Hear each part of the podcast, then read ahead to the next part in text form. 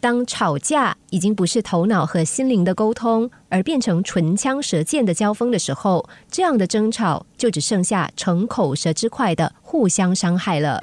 问问自己：我们常跟人家吵架吗？跟人吵架的时候，我还能够好言好语的跟对方说话吗？那在争论的时候，我是不是容易失去控制？最重要的是，吵架之后，我跟对方得到了什么？是不是只有负面的情绪留下来？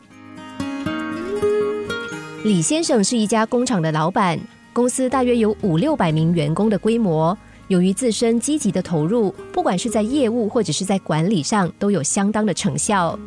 不过啊，李先生唯独对他的儿子没有办法，他们父子俩的代沟很大，怎么样也无法跨越。每次见面的时候，没有说到三句话，又是拍桌子，又是摔门，弄得家里鸡飞狗跳的。这一天，因为儿子晚回家，家里再度变成了战场。就在双方面红耳赤的时候，儿子突然间平静地说：“再这样吵下去也不是办法，能不能请你把我刚刚说的那句话说一遍给我听？”李先生歪着头想了一想，说：“你说，你说做父亲的太能干，当然看不起儿子。儿子，请他再想一想，他真的是这么说的吗？”李先生当然很生气，骂儿子说自己说过的话为什么不自己再说一次？这个时候，他的儿子突然笑出声来说：“你看，从头到尾我说什么你都没有在听，那些话是你自己想的，我可没有这么说。我们不是要沟通吗？那么我说什么，你重复一次给我听，再轮到你说，我来重复，否则这种争吵是没完没了的。你再想一想，我到底是怎么说的？”李先生想了一想，终于承认说自己真的想不起来。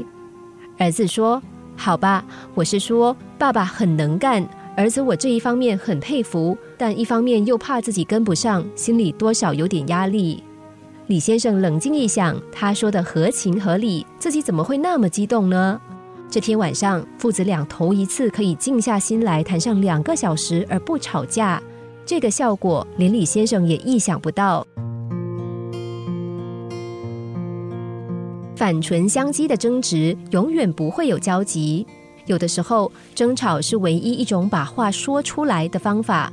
但是，当吵架已经不是头脑和心灵的沟通，而变成唇枪舌剑的交锋的时候，我们往往都会在不知不觉当中把心里的那道门给关上，不再把对方的话听进心里。这样的争吵，当然就只剩下互相伤害。